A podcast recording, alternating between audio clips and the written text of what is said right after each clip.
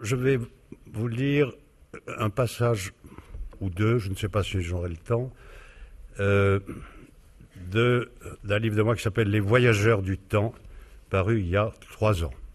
Les Voyageurs du temps aussi, puisque 40 ans, 1000 ans, 10 000 ans, tout ça, au fond, c'est pareil, puisque c'est la guerre. Les parasites vivent sur la bête. C'est leur expression favorite entre eux. Ils sont infaillibles.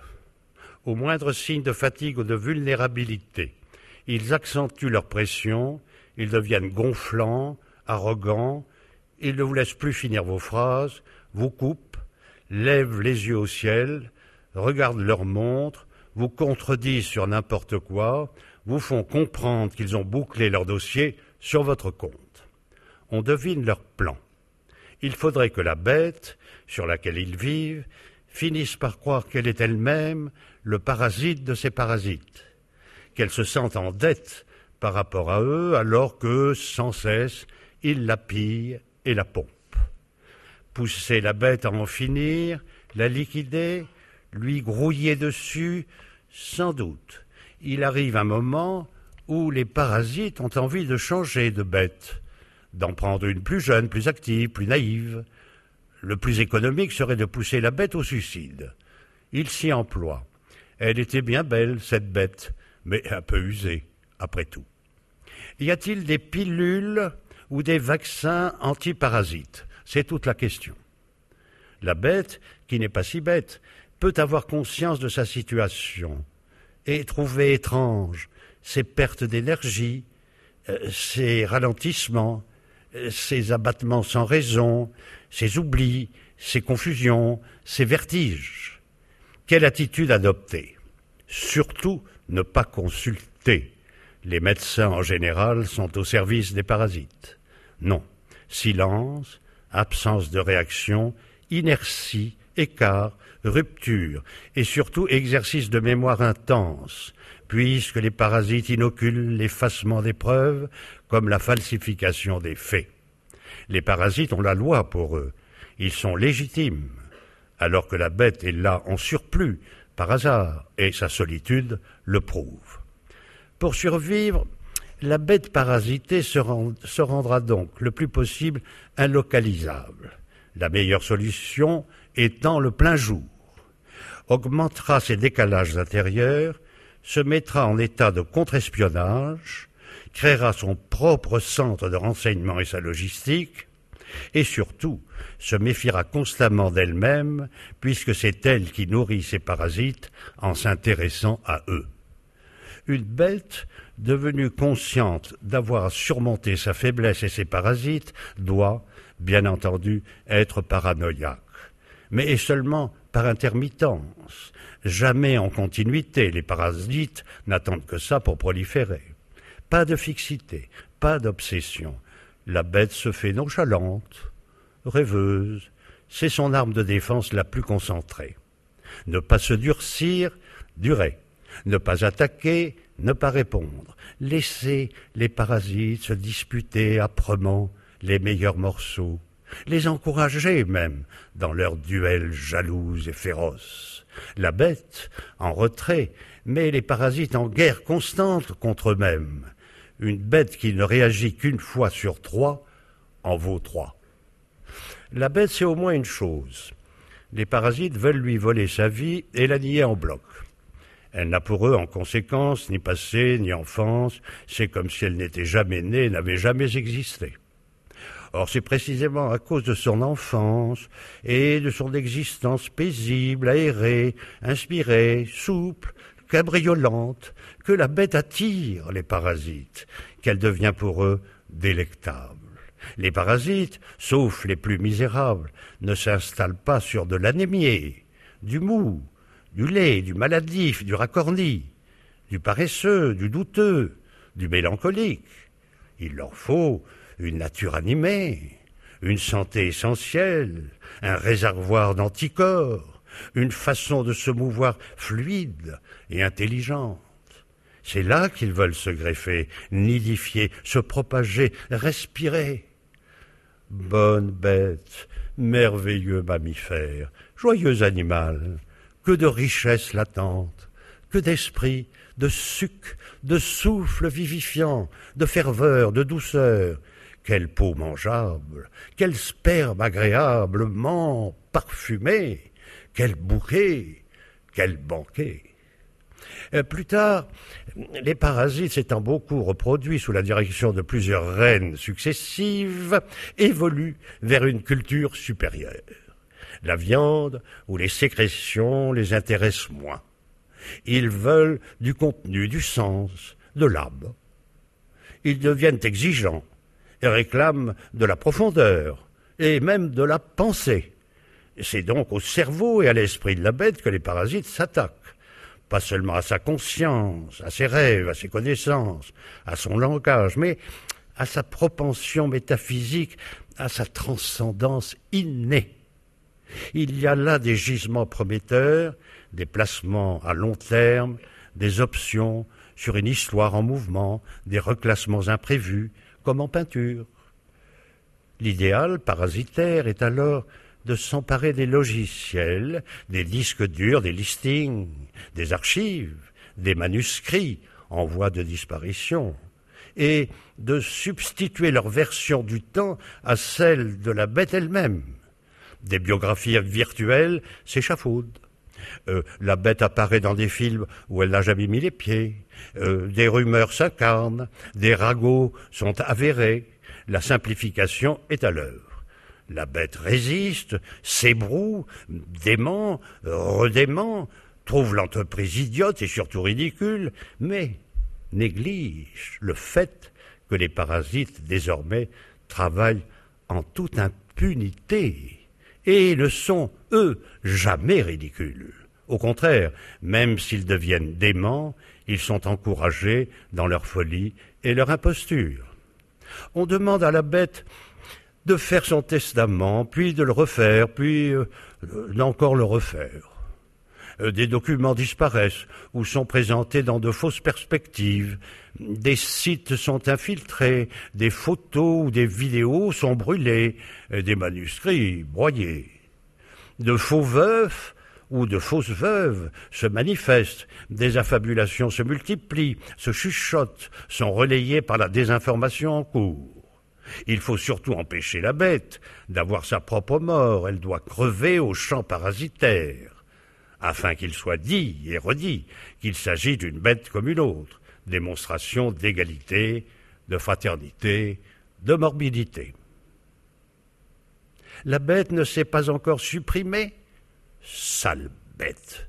Son jugement critique s'approfondit ah, ignoble bête. Ses facultés intellectuelles et imaginatives sont en progression et son instinct poétique se diversifie, s'étend, s'affirme. Monstrueuse bête. Elle aurait trouvé d'instinct l'antivirus antiparasite et pro-bête Impossible, ou bien qu'on n'en sache rien. La bête était un bœuf. Elle, elle devient papillon. Elle se reproduit toute seule elle se dégage des humains suffrages, des communs élans, elle vole selon. En somme, elle croit et croit en elle-même. Étrange métamorphose que le même voyageur du temps que tout à l'heure formule ainsi croire signifie libérer en soi l'indestructible, ou plus exactement se libérer, ou plus exactement être indestructible, ou plus exactement être. Bien dit, la bête est, les parasites voudraient être. Euh, la bête se fait souvent attaquer et insulter. Une mauvaise rumination court sur son compte.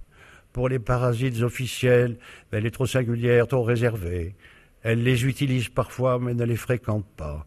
Ils ont l'impression d'être manipulés et ils n'ont pas tort. Pour les parasites qui se présentent comme subversifs, la bête n'est pas assez sérieuse, assez méritante. Elle vit trop bien sans avoir l'idée de s'en excuser. Rien de plus moral, au fond, qu'un parasite. Pendant que tout rutile dans le spectacle de l'argent roi, le parasite, aux moyens limités, croit être le seul à incarner la vérité pour tous. On le retrouve en général dans de petits groupes plus ou moins ésotérique, ou du moins sûr de l'être, attiré par tout ce qui est tragique, brutal, confus, destructeur. Isolé, il serait perdu, il tient à communier avec les élus revendicatifs de sa secte ténébreuse, bruit, chaîne et fureur. Qu'il soit d'ailleurs riche ou pauvre, le parasite est la bête tranquille, mais reste dépendant d'elle pour la détester. Pendant que le parasite riche est emporté par la bourse qui lui permet de vivre luxueusement sur la bête, le parasite revendicatif finit en général par sombrer dans la mélancolie et la destruction qu'il a longtemps célébrée. Les suicides sont fréquents, immédiatement applaudis par la sphère financière. Le parasite prédateur respecte le parasite martyr. Place aux jeunes, dont le romantisme et l'illusion lyrique, et surtout la niaiserie sexuelle, prendront la relève. Ne pas, oublier que le dieu des parasites est la société elle-même. La bête, elle, est athée, ou bien pense que la nature est divine, notion complètement oubliée. La bête, se sachant indestructible, laisse croire qu'elle peut être usée ou abusée. On ne compte, plus ses fous rires silencieux devant la cabale et le cirque de ses parasites. Même ses propres maladies l'amusent. Ce qui ne la tue pas la fortifie. Elle sait extraire une vitamine spéciale de la graisse parasitaire. Elle était déjà là dans la préhistoire, la bête. On la voit sur les parois des sanctuaires souterrains. C'est un cerf, un bison, un bouquetin, un mammouth, un tigre ou un lion, signé par des mains négatives humaines. La bête et elle seule fonctionne selon les situations, ou plutôt les sites, et pas selon les places, les images, les rites. Elle n'est pas limitée par ces objets, bien que toute proximité agréable devienne pour elle sacrée. Elle prend ce qui lui convient, change de désir, de besoin. Elle ne vit pas cachée, seuls les faux dieux se cachent. Elle traite ses parasites en pleine lumière, ce qui a le mérite de les endormir. Comme elle n'attend rien, on lui donne beaucoup. Elle a bien plus mauvaise réputation que ceux qui se croient maudits avant d'être récupérés par la société avide de leur marge. Comme la bête est irrécupérable, on dit à son propos un peu de tout et le contraire de tout. Cette bête est bouffonne, clownesque, risible, burlesque, elle sent l'imposture. La cavalerie médiatique, elle est incapable de penser d'art, de beauté, de vérité. La bête a écrit des livres. Erreur, elle n'a rien écrit. Cette bête est sourde, aveugle, muette, pétrifiée, sans odeur, sans saveur, sans profondeur. C'est là, du moins, la propagande des parasites, déjà installée en elle, pour dissuader d'autres amateurs de venir partager leur festin secret. Exemple personnel, la bête passe quarante ans, printemps et automne, incognito à Venise, mais il sera mieux de dire qu'elle n'y est jamais vraiment allée et qu'elle n'en connaît ni les évidences ni les recoins cachés. Elle n'a pas pu être là euh, plus qu'un touriste comme les autres. C'est très faux, mais il faut l'affirmer. Autre exemple, Personne n'est plus informé que la bête sur le XVIIIe siècle français, son âge d'or, mais il sera préférable de laisser entendre qu'elle n'y a jamais séjourné, sauf de façon épisodique et superficielle. Les parasites font leur travail, aucun mensonge, aucune désinformation, aucune omission ne leur répugne, ils gardent la bête pour eux, pour la déguster. Les uns se croient propriétaires du temps et des apparences, les autres du fond, du fond des choses et des rouages intégrés. Mais la bête, elle, a rendez-vous avec le paradis des bêtes, c'est-à-dire avec les voyageurs du temps à tous les degrés. Un peu de guerre irrégulière maintenant. Laurence Larabi, à coup sûr un génie militaire de son temps, auquel sa hiérarchie, comme d'habitude, n'a rien compris, décrit avec précision la science de la guérilla. C'est un vrai voyageur du temps et son expérience très particulière vaut pour tous les espaces et pour tous les temps. Sa situation est le désert et contre lui l'armée turque. Ses troupes sont les irréguliers des pays arabes. Sa stratégie, ne jamais offrir de cible, procéder non par poussée mais par coup. On se déplace vite, en chameau, on frappe, on se retire. Nos atouts étaient la vitesse et le temps, non la puissance de choc. Il nous conférait la puissance stratégique plutôt que tactique. La portée joue stratégiquement un plus grand rôle que la force. C'est lui qui souligne. Hein. L'invention du bœuf en conserve a modifié la guerre sur Terre plus profondément que la poudre à canon. Il fallait y penser.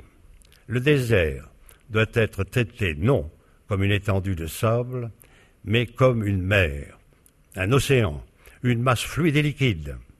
Les chameaux sont des barques, les cavaliers des marins, des baleiniers agiles. Mais cette flotte, au lieu de vouloir prendre l'avantage sur le Léviathan turc, le harcèle, le pique, le repique, disparaît, surgit à l'improviste et surtout par derrière, détruit ses communications, s'évanouit et réapparaît à des centaines de kilomètres sans qu'on puisse l'observer puisqu'elle est dispersée. Chaque guerrier a son autonomie, sa nourriture, son eau, ses armes. Dans la guerre irrégulière, dit Laurent, si deux hommes sont ensemble, l'un d'eux est sacrifié. Et aussi, notre idéal était de faire de l'action une série de combats individuels. L'irrégulier vit dans le relatif et le régulier dans une sorte d'absolu vide. L'absolu est un leurre, mais c'est une illusion constante des armées. La guérilla, comme idéal de la guerre, est une turbulence maîtrisée, un jeu d'enfance. Les théoriciens que Laurent admire ne sont pas Clausewitz et Jobini, mais de façon très révélatrice deux Français, le maréchal de Saxe et Guibert. Les Turcs, mille fois plus forts, sont aussi lourds et ineptes que les Américains au Vietnam ou aujourd'hui en Irak. Au lieu de former une entité compacte, les irréguliers agissent en solitude synchronisée par le commandement, mais en ignorant tout du plan général. Le commandement tire sa force du renseignement incessant, très organisé, très pointu. Renseignement et logistique, nouveau dieu des armées modernes, retrouvant péniblement des évidences très anciennes. Lorenz ne semble pas avoir lu Sun Tzu, puisqu'il est mort en 1935, mais il le pratique sans le connaître. De même, il ne sait rien de ce qui se passe en Chine à la même époque. Il est anglais, donc très doué pour l'espionnage, alors que les Français, comme chacun sait, sont nuls dans cette dimension. Les irréguliers sont des illettrés. Et c'est paradoxalement leur force. Leur inculture, dit Lawrence même, les avait entraînés à une longue mémoire et à l'audition soigneuse des nouvelles. Après tout, après tout, quelqu'un s'est servi d'illettré il y a 2000 ans. C'était plus sûr et plus vrai que la pseudo-élite qui aurait vite occulté son extravagant message. Dans la guérilla, la répartition des compétences est très inégalitaire. En haut, un service de renseignement poussé à l'extrême. En bas, dans le sable, ou plutôt à bord, des combattants solitaires tourbillonnant, jamais de ligne de front, des explosions par saccades. Les cerveaux malades et suicidaires d'Al-Qaïda ont-ils lu Lawrence? Ben Laden, amateur des sept piliers de la sagesse, ce serait trop beau. En tout cas, un nouveau calendrier se voulant absolu, toujours la même erreur, a commencé par un coup de tonnerre le 11 septembre 2001, stupeur de l'Empire, bon vent au pétrole, petit Hiroshima en retour. Tout cela pour préciser avec humour que, dit Laurence, la guerre irrégulière est beaucoup plus intellectuelle qu'une charge à la baïonnette. On peut ajouter que des bombardements incessants ou des chars. Laurence dit aussi que la rébellion doit disposer d'une base inattaquable, d'un endroit préservé de toute attaque et même de toute crainte. Pour lui, à l'époque, il s'agissait surtout des ports de la mer Rouge. La proximité de l'eau est importante, et voilà ce que beaucoup n'ont pas compris en se retirant à l'intérieur des terres, ce qui peut entraîner un encerclement et surtout la crainte et la dépression. À partir de cette base, si on a eu la chance de la trouver et de l'améliorer, ce qui compte, c'est la vitesse d'exécution au loin, l'endurance, l'ubiquité, l'indépendance par rapport aux voies de ravitaillement, l'étude constante des communications afin d'être là où l'ennemi n'est pas et pas là lorsqu'il croit vous tenir. En revanche, vous fondez sur lui lorsqu'il repart sans vous avoir trouvé, vous augmentez son vertige. Même chose dans la lutte antiparasitaire. Pas d'enfermement, mouvement constant et plusieurs adresses dans les villes, un lieu isolé d'embarcation sur l'océan, une information précise, financement, médias, sectes, groupes de pression, afin d'éviter d'être une truffe, c'est-à-dire un individu manipulé, à qui on peut faire prendre un allié pour un adversaire et un adversaire pour un allié. On a vu des erreurs de ce genre, même chez les plus grands stratèges, se trompant de base, se défiant trop des communications, sanctionnant un allié naturel et le, transformant ainsi en ennemi implacable, se retirant dans des lieux négatifs ou tout simplement se trompant de femme ou de partenaire sexuel et sombrant ainsi dans la mélancolie, la petite paranoïa, le vin, la drogue, l'alcool.